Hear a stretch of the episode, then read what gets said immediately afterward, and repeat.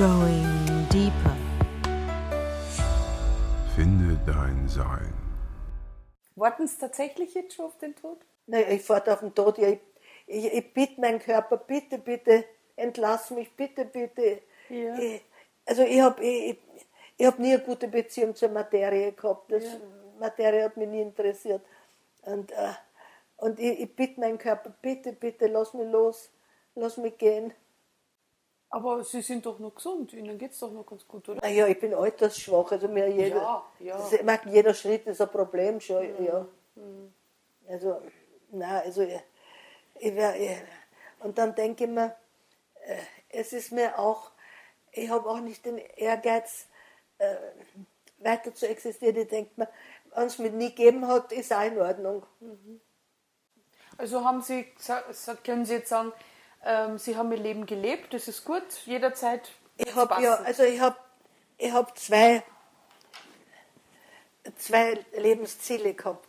Das eine war also der Kampf um ein Sterberecht und der Kampf darum, dass sich die Leute nicht mehr, mehr vor dem Tod fürchten, eine Versöhnung mit dem Tod. Und das andere, die rechte Hirnhemisphäre im Unterricht. Wir haben zwei Hirnhemisphären, links sitzt die Ratio und rechts das Irrationale.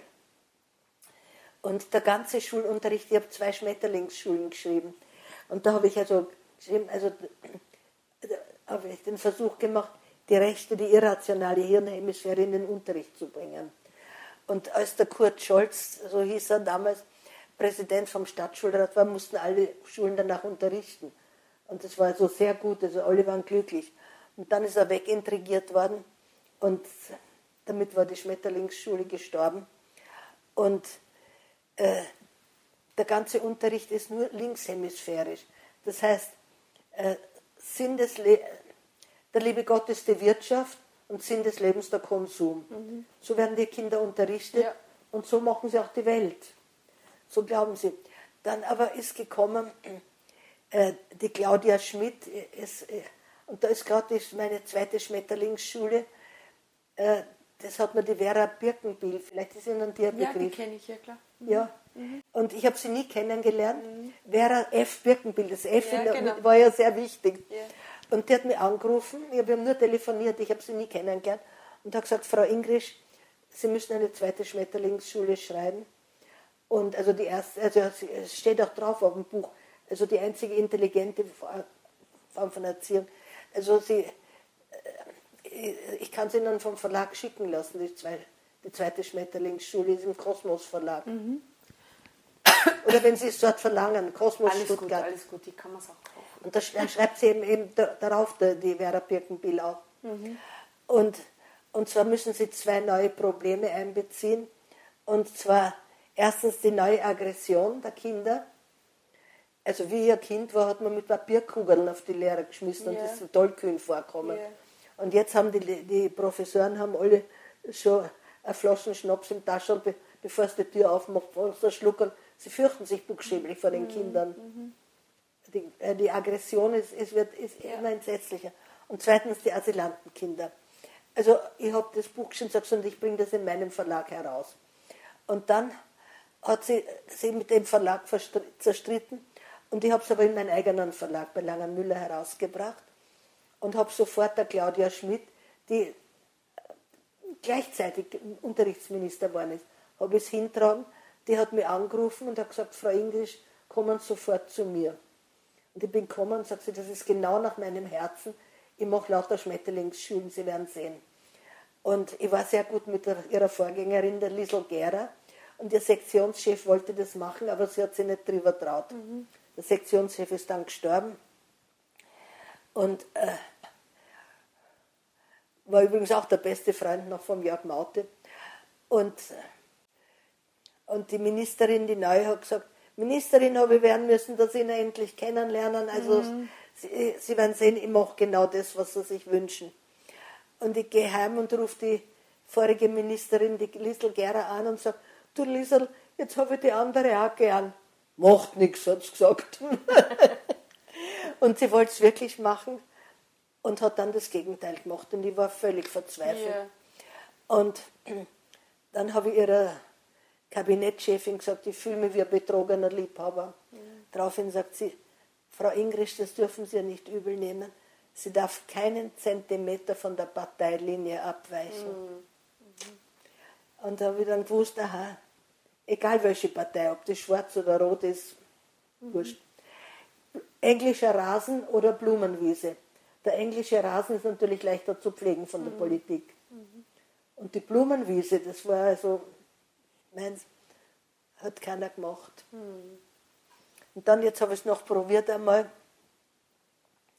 beim letzten Unterrichtsminister Fassmann, aber er ist jetzt, die ganze Regierung ist ja aufgelöst. Und der hat also sehr nett gesprochen mit mir und so, aber er, er hat mir praktisch dasselbe zu verstehen gegeben. Mhm. Er, ist an die Regierung gebunden. Mhm. Ja, mein, das System, Konzept der Regierung, ja. Das System ist halt, ja, oder sagen wir mal, die Menschen sind natürlich leichter zu lenken, ne? Ja, also natürlich, zu, selbstverständlich, zu, ja. zu manipulieren, ne? Na klar, alles das, ja. Ja, also das Interesse wird ja. wahrscheinlich nicht besonders groß sein, schätze ich mal. Also das sind meine zwei, also für die ich lebe, die zwei Themen. Mhm. Sterberecht und die rechte Hirnhemisphäre mhm. im Unterricht. Ja. Das Irrationale, ja. Naja, vielleicht, vielleicht schaffen sie es ja noch. Naja, und jetzt war folgendes.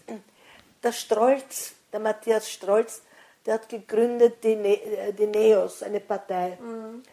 Und da war ich auch bei ihm natürlich wegen Sterberecht und Unterricht und so, wie der Parteichef war. Und der hat sehr gut angefangen. Und er hat mir geschenkt zwei Bücher, die er geschrieben hat.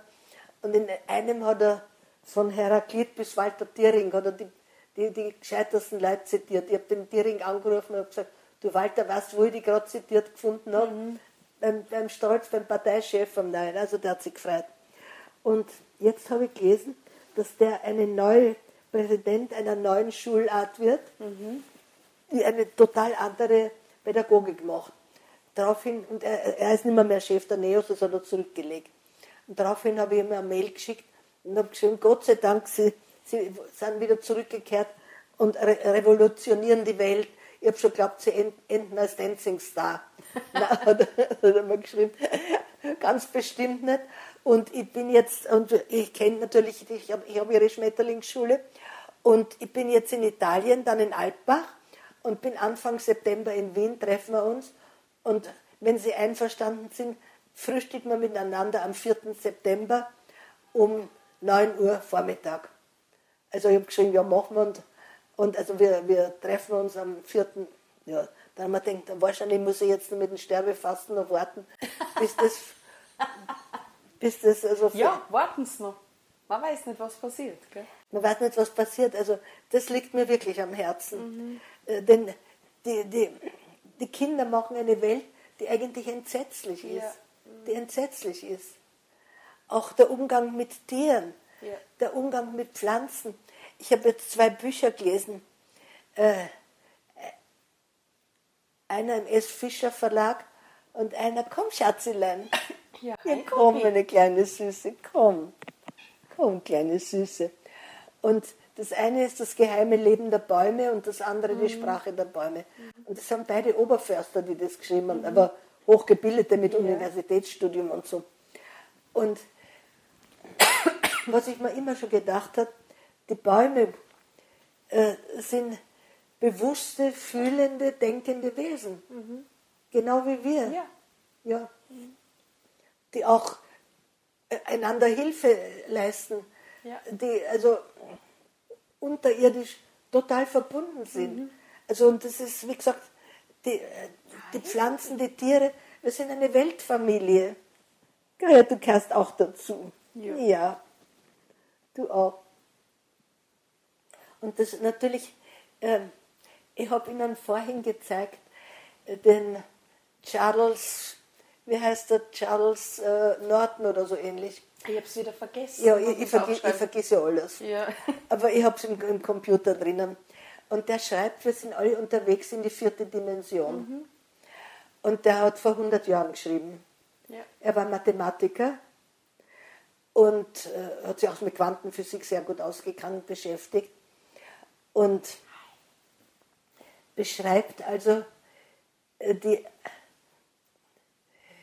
die Ereignisse, das heißt die Wahrnehmungen, die, also alles, was passiert, wenn man die dritte Dimension verlässt, in der wir alle noch sind, und in die vierte gelangt. Und eigentlich bis jetzt alles, was er beschreibt, was in der vierten Dimension, ist meinem Mann Gottfried und mir schon passiert. Mhm. Also wir sind schon ziemlich unterwegs in die vierte Dimension. Mhm. Okay. Wie würden Sie die vierte Dimension beschreiben?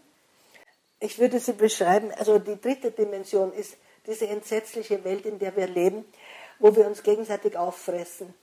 Und zwar, ich kann mich erinnern, wie das Wort Sternkannibalismus zum ersten Mal gelesen habe, habe ich mich geschreckt und habe einen Astronomen gefragt, fressen die Sterne sie wirklich auch gegenseitig auf? Mhm. Ja, sagt er. Mhm. Und zwar, wenn ein sehr energiereicher Stern an einem energiearmen, so nimmt ihm der die Energie weg. Mhm. mhm. Also sie fressen sie auch gegenseitig auf. Dann habe ich den Helmut gefragt, fressen sie die Teilchen auch gegenseitig auf? Sagt er, ja. Mhm. Ein Teilchen verschwindet in einen anderen und kommt als ganz anderes wieder heraus. Okay. Sage ich, eine Reinkarnation von Teilchen. Ja. Wäre auch möglich, ja. ja. Aber sie fressen sie auch gegenseitig auf.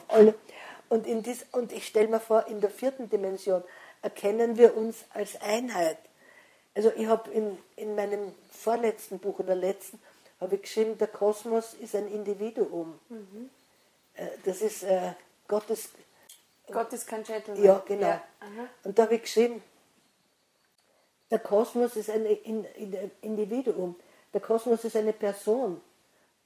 Und dann habe ich geschrieben, also im alten Griechenland war, war Pers Persona, war die Maske, durch die die Stimme hindurchtönt. Mhm. Sage ich, und das wäre natürlich möglich.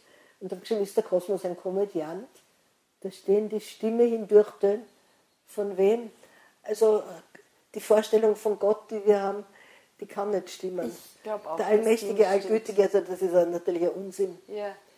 Aber was Gott wirklich ist, wir wissen es nicht. Ich glaube, es ist halt dieses Feld, ne? Das Quantenfeld. Es ist das Quantenfeld letztendlich. Es ist das Quantenfeld, ja. Ja, ja das hat der Walter Thiering. Ich habe doch mein, mein liebstes Element war der Äther. Mhm. Ich habe den Äther so geliebt. Äther ist das Feld des Geistes und der Geister. Und dann hat der Einstein den Äther abgeschafft und, mhm. und der Stephen Hawking hat gesagt, wir brauchen ihn nicht, wir haben ja das Vakuum. Mhm. Und ich war so traurig. Und dann hat der Walter Thiering in einem seiner letzten Bücher, oder vielleicht war es sein letztes, und zwar äh, Baupläne der Schöpfung, und da hat er den Äther rehabilitiert. Und der Walter hat mir immer gegeben, seine Manuskripte zum Korrigieren. Natürlich nicht physikalisch, sondern auf Tipp- und Rechtschreibfehler. Mhm, yeah, yeah. Und wie ich gekommen bin zum, zum Äther, wie er den Äther wieder eingeführt hat, habe ich ihn angerufen und habe gesagt, du Walter, ich möchte mich persönlich für den Äther bei dir bedanken. Mhm. Dann haben wir uns getroffen, wie immer, in so einem kleinen Ilona-Stüberl, ein ganz ungarisches Stüberl, zum Mittagessen und er hat mir auf die Speiskarten hat er mir den Äther aufgezeichnet mhm. und hat gesagt, der Äther ist ein grenzenloses Feld, dem alles entspringt und in dem alles verschwindet. Und dann haben wir gedacht, so stelle ich mir Gott vor. Gott ist ein Feld, genau. dem alles entspringt und in dem alles verschwindet. Mhm. Also das wäre möglich. So habe auch ich das wahrgenommen, ja. Ja. Mhm. Genau. Mhm dass ich quasi als, äh, da war auch mal dieser Satz, ich bin der Beobachter. Ja, ne? ja, ja, genau. Mhm. Ja. genau. Ja. Und der Beobachter, das sagt ja die Quantenphysik, der Beobachter erschafft das Beobachtete so ist es. durch seine Beobachtung. Genau. Und dann habe ich mal, und in dem letzten Buch, also was ich gesagt habe, was für Herbst angekündigt ist, äh, Quantenreligion, mhm. Mysterien der Quanten, da habe ich geschrieben, naja, wenn der Max Planck die Welt beobachtet, sieht er Quanten, sieht er Wellen und Teilchen, Quanten und so weiter. Äh, wenn die Gebrüder Grimm die Welt beobachten, sehen sie Nixen, Kobolde, mhm. Märchengestalten. Und, und da habe ich eben geschrieben, als, als wäre es so. Und äh, je nachdem, was wir beobachten, wir erschaffen die Welt durch unsere Beobachtung. Ja. Das ist das Geheimnis. Also wir haben gesagt, ich soll die Quantenphysik in einem Satz nennen. Ja, wir erschaffen die Welt durch unsere Beobachtung. Mhm. Und zum Beispiel, jetzt wieder Schulunterricht.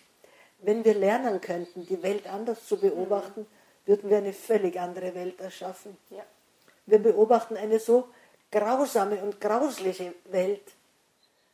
Und äh, ich möchte alle, alle Schulen anzünden, die, die die, die Kinder so verderben.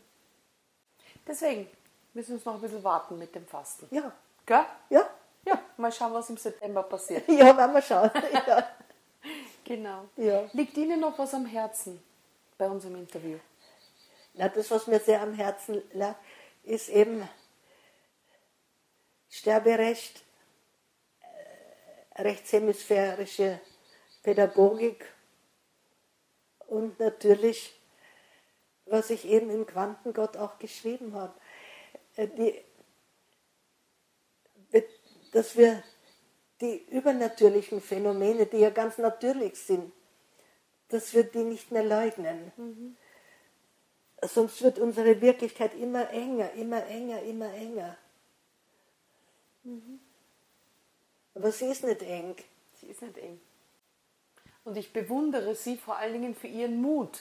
Naja, ich habe mal müssen, das war, da, da hat man mir gesagt, im, äh, der ORF fürs Fernsehen, hat man gesagt, ich soll zwei Geistergeschichten schreiben, also erfundene, und soll die vorlesen. Und habe einen Termin gehabt, habe gesagt, ja, ja. Und zur gleichen Zeit, äh, mein Mann war sehr befreundet mit Zuckmeier, dem Dramatiker, und wir waren eingeladen bei ihm in Saas-Fee. Und ich habe mir gedacht, ich nehme die kleine rote Schreibmaschine mit, schreibe dort also locker. Und habe sie mitgenommen und stattdessen haben wir nur gesoffen. und, und der Zuckmeier, das war so lieb, der hat die ganzen toten Dichter gesehen. Der Gerhard Hauptmann ist an unserem Tisch gesessen und alle die, wir haben zugeprostet. Ja, ähm, ja, er hat sie, und das, das, wir haben, das war wunderschön und das war eine wunderbare Zeit. Und ich bin heimgefahren und habe, jetzt, na, übermorgen habe ich den Termin und ich habe keine Geistergeschichten geschrieben, und man denkt, aber ich erzähle meine eigenen, ihr Leben Genau. genug gesagt. Und die habe ich erzählt. Und daraufhin kriegte ich Waschkörbe von Briefen mit Leuten, die mir geschrieben haben, sie haben, erleben haargenau dasselbe wie ich. Gott sei Dank, dass jemand darüber redet. Sie haben sich nicht getraut, es ihren Eltern oder ihren Kindern oder ihren Partnern zu erzählen, aus Angst vor der Psychiatrie. Sie haben es niemandem, Gott sei Dank, sie sind so froh, dass jemand das ausgesprochen hat, was sie selber haargenau auch so erleben. Aber ich kriegte von da an dauernd fast täglich Drohbriefe, Einladungen in die Psychiatrie, Morddrohungen und fast täglich. Und ich war, ich habe mich dann so geschämt, ich habe dann an meinen eigenen Verstand zu zweifeln begonnen und ich habe sonst keine Geheimnisse vor meinem Mann Gottfried gehabt. Aber diese Briefe habe ich ihm nie gezeigt, sondern im Gegenteil, ich habe sie in kleine Stückchen zerrissen, habe sie in die Klomuschel geworfen und gezogen. Und das bereue ich heute, weil das wären Zeitdokumente gewesen. Stimmt. Das wären Zeitdokumente Ja. gewesen. Äh, aber ich habe sie nicht mehr. Und dann ist ein großer Bewusstseinswandel. Eben, ich kriege keine Drohbriefe, schon seit Jahren keine Drohbriefe mehr, keine, keine Einladungen in die Psychiatrie. Und die Theater haben mich abgesetzt, alle. Mhm. Ingrisch kann man nicht spielen, Ingrisch ist verrückt. Also die Leute haben mich wirklich für verrückt Ja, ja, gehalten. ja. ja. Dabei ist das ganz normal und das erleben. Und so viele Leute sagen mir, sie sprechen nicht darüber, sie erleben eben dieselben Sachen, aber sie sprechen nicht darüber, weil sie Angst haben, auch beruflich. Und zum Beispiel eine hat mir gesagt, äh, die mir geschrieben hat, also was sie alles erlebt hat, genau dasselbe wie ich, und hat gesagt, aber äh, bitte nennen Sie mein, meinen Namen nicht, denn ich habe noch ein paar Jahre bis zur Pensionierung. Ich würde sonst sofort entlassen werden. Äh, ja. Ja. Die Leute haben eine fürchterliche Angst davor, äh, nicht mehr für normal gehalten zu werden. ja. Und der Normalbürger ist eben der, ja, der Bürger, der nichts derartiges erlebt, Genau. sondern Würd's- ganz, ganz Genau. Und würde sie wahrscheinlich wahnsinnig äh, ängstigen, wenn, wenn mal was Ja. passieren würde. Gell? Ja, ja, und die Leute haben so eine Angst vor dem Unbekannten. Ja. Und nachdem das unbekannt ist, fürchten sie sich. Auch der Tod ist für, für die Leute was Unbekanntes. Ja. Und darum versuche ich ihn immer, ihn, ihn zu beschreiben. Und so wie man es der Jörg Mauten beschrieben hat, was der Tod ist. Und er hat zum Beispiel gesagt, es, es gibt einen zweiten Tod, was ich nie äh, für möglich gehalten Das hätte. habe ich gehört, ja. Und, äh, ja, und es gibt einen zweiten Tod. In, und äh, wenn, äh, wenn ich den, also werde ich nicht mehr Jörg Maute sein. Und wie, wie hat er gesagt, die, ich habe also wie gesagt, es, es, es gibt es gar nicht mehr, mehr den, den Verlag gibt es nicht mehr, mehr. Der Verleger, der hat mich angerufen, vom Jahr, wo das Donnerstagebuch erschienen ist. Ja. Aber